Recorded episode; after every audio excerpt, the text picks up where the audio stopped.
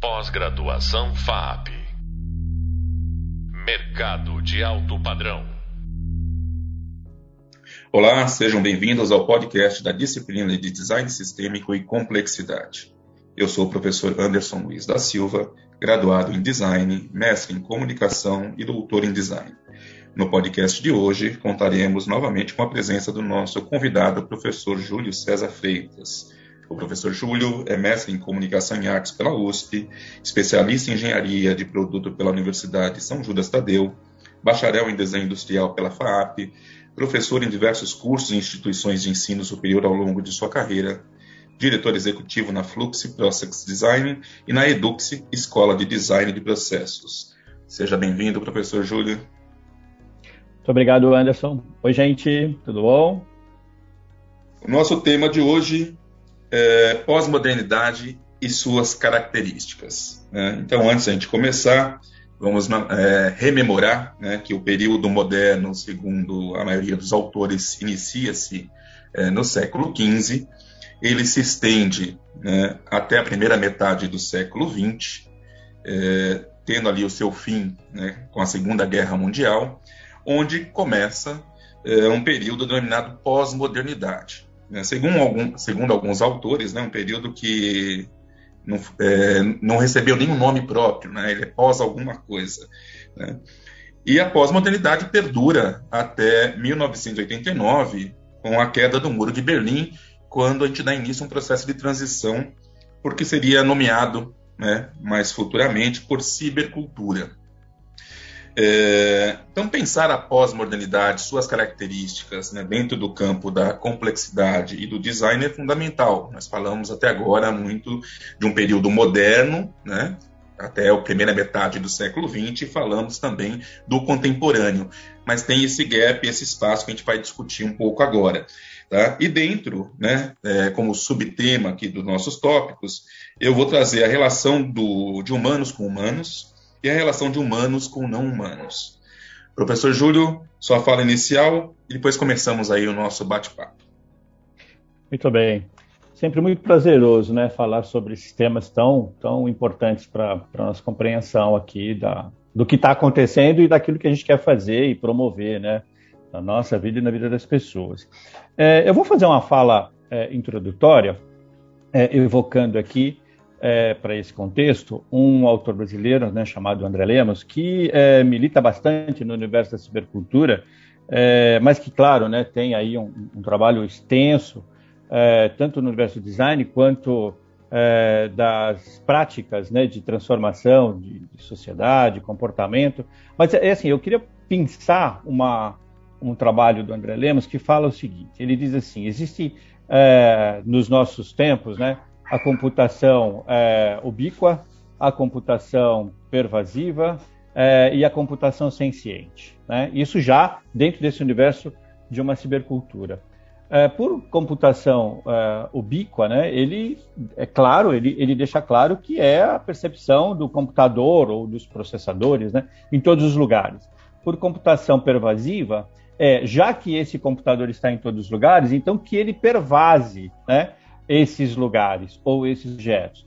Então, é, são os objetos que a gente é, se relaciona no cotidiano, é, já dotados de capacidade de processamento de informações, conhecidos também como Information Appliances. Né? E aí a computação senciente, que é literalmente uma, uma computação que já sairia do escopo né, do humano com humano iria para um escopo da máquina para máquina. Então, para tornar isso tangível, para não me alongar muito também, Vamos imaginar a seguinte situação, ou o seguinte contexto, né, como o professor Anderson é, gosta de, de é, falar e apontar. Você imagina que o, o, o professor Anderson é, viajou a trabalho e aí ele disse para a pessoa que o auxilia né, na limpeza, manutenção da casa, que por 15 dias não precisaria mais voltar, porque a casa estaria fechada.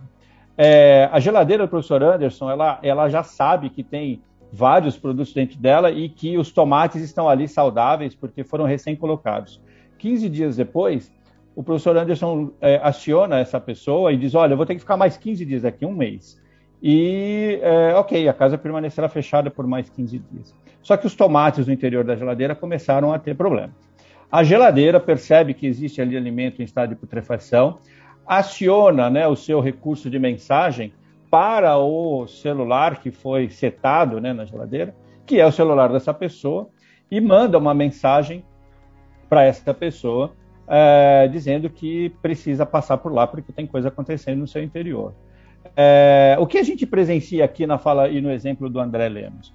A gente tem aqui a interação de máquina, geladeira, com máquina, né, dispositivo móvel, da pessoa, do humano, que auxilia o humano professor Anderson.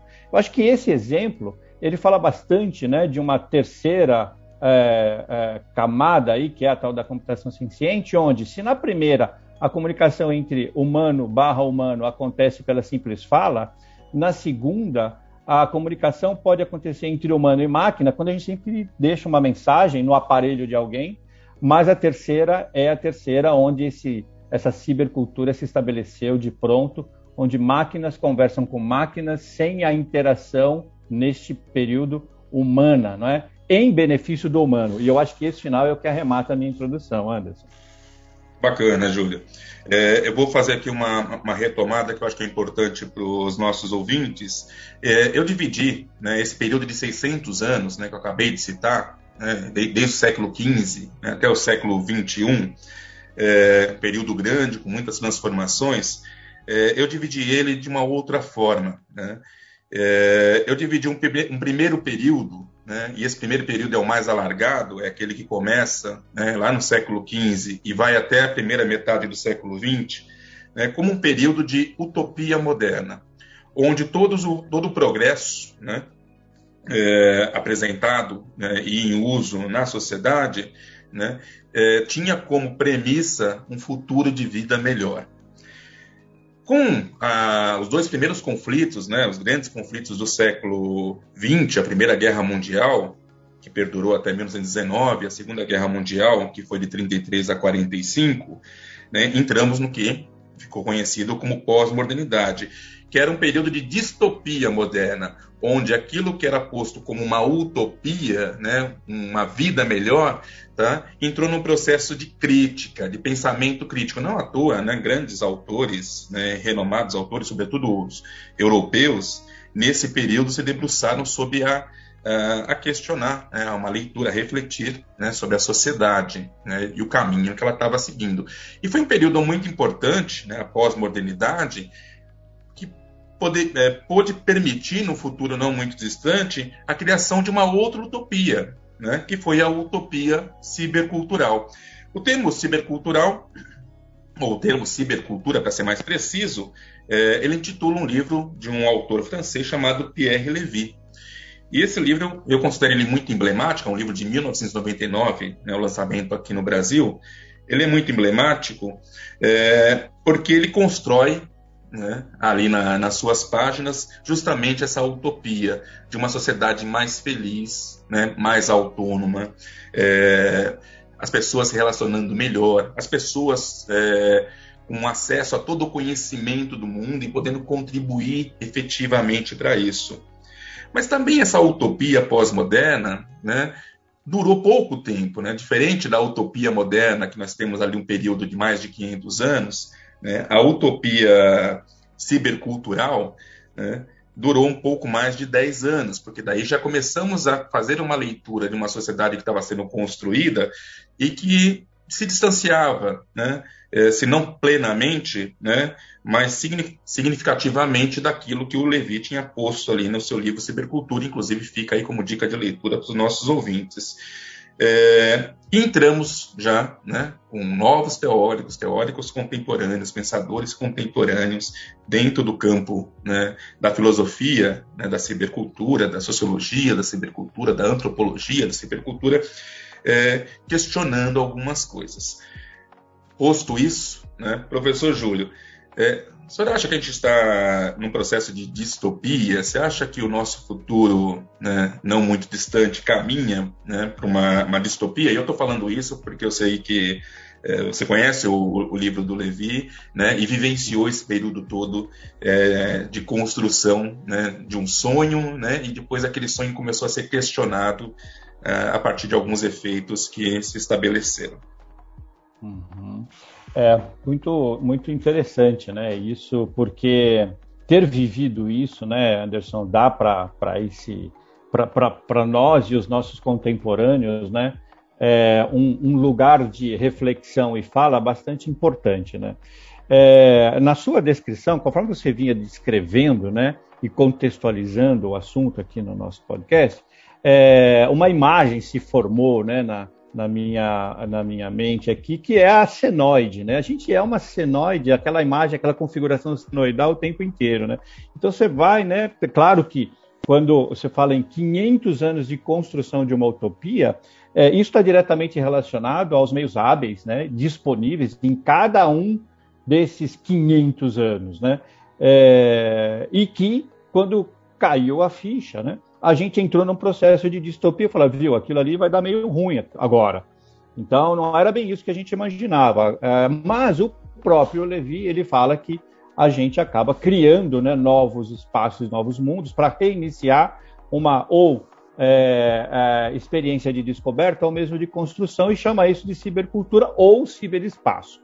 É, acontece que os meios hábeis neste segundo momento, que é o momento do, da cibercultura do ciberespaço, são infinitamente mais ágeis do que os meios hábeis dos 500 anos anteriores. Por isso dura, na minha leitura, apenas durou apenas 10 anos. Foi muito rápido a gente entender que, viu, não é porque agora você tem um computador que tudo vai ficar mais fácil, ao contrário, né? Eu costumo é, é, ainda né, dizer que é, o, o maior benefício dos recursos computacionais é que ele trouxe para nós a dimensão da entrega precisa dos nossos feitos e nossas realizações. Agora, assim que, assim como com precisão ele entrega o que você faz de bem, com precisão ele também revela o que você fez de ruim.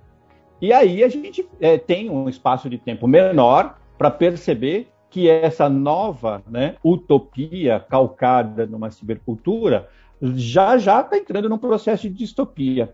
E uma coisa que eu acho interessante aí é que, ao lado e em paralelo, caminhando, né, ao lado de tudo isso, nasce também, agora, a nossa consciência que, de que, de fato, essa tão desejada né, vida melhor, que quando a gente desce para a escala das realizações artificiais humanas, é, se revela no seu tempo como uma distopia ou ainda como uma utopia, mas na própria característica utópica praticamente irrealizável, é, ao, ao lado disso tem nascido, tem surgido a consciência de que de fato tudo isso é meio, tudo isso é interface, tudo isso é aquilo que nos possibilita alçar né, voo, metaforicamente falando, a uma qualidade de vida melhor. E essa consciência nos traz a clareza de que, de fato, apesar do momento histórico, dos meios hábeis e das tecnologias disponíveis, o que verdadeiramente nos leva a uma vida melhor não necessariamente depende ou está vinculado a esses meios hábeis, mas a uma consciência melhor de si e da existência do outro. Né? Uh, isso está muito forte nos nossos tempos é, em detrimento das tecnologias que temos feito uso e que a gente ainda acha um pouco fantasiosa em cada novo gadget que aparece na nossa vida. Perfeito, muito bacana. É, quando a gente fala de relação de humanos com humanos, né, é, me vem um termo aqui que parece sintetizar isso, que é o termo comunidade, né? Naturalmente que ele vem acompanhado de um termo, um outro termo chamado comunicação. Não à toa, né, ambos começam né, com a palavra comum. Então, comum, unidade, comum, ação, ação junto. É, tivemos um, um, período muito importante né, na nossa história, não muito distante, onde isso se dava né, corpo a corpo. É, já no período pós-moderno, né, no seu início, para ser preciso, em 1945, é, alguns cientistas e matemáticos, né, naquele contexto ainda de final de Segunda Guerra Mundial e começo ali de um processo de Guerra Fria, se debruçaram sobre essas questões. Né? E a cibernética, né, o termo cibernética depois gerou né, o termo cibercultura, é, surge ali, na, na, obra de Norbert Wiener, né, de 1945, chamada, curiosamente, de Cibernética e Sociedade, o uso humano de seres humanos. É, bom, as ferramentas que foram postas né, ao nosso serviço depois, principalmente né, as ferramentas informáticas, elas carregam ali já no seu nome, na sua definição, né, o termo informática, que remete à informação. Há uma, uma distinção entre comunicação, ação né, comum, e informação. Né? É, fala um pouco para mim, Júlio, o que você entende, na sua visão, tá, desse período que é definido também né, como sociedade da informação né, e não sociedade da comunicação, que é, parece um paradoxo, né, porque as máquinas se postam como meios comunicacionais, é, mas trabalhando assim, sendo chato mesmo, no sentido estrito do termo, tentando entender um pouquinho mais. É, e as máquinas informáticas, né, que não são comunicáticas, né, são informáticas. Bom, é, na sua visão, o que você tem a dizer sobre esse ponto? Rapaz, você me, me levou aqui, me proporcionou uma viagem no tempo, né? Você me botou nas aulas da época do mestrado.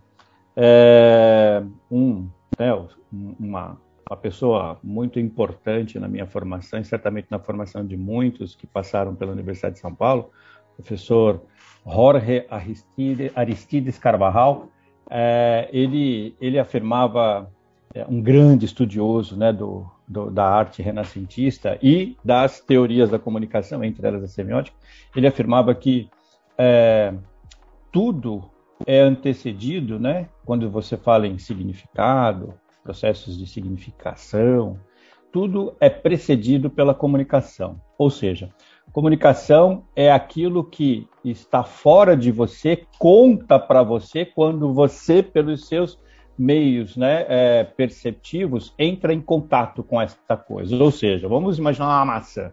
Então, é, a maçã grita, ele falava, né, grita para nós, né, olha, eu, eu existo, eu estou aqui, né, me perceba. Então ele dizia que aquela era uma unidade primária de comunicação, né? As coisas é, se revelando como existentes, né? Para aqueles potencialmente é, observadores é, ou potenciais é, observadores. A partir daí entraria um processo de informação. E ele até fazia um trocadilho com informação. Ele falava informar, né? Formar dentro de você e não out-formar. Então, formando dentro de mim, eu tenho a cor, né?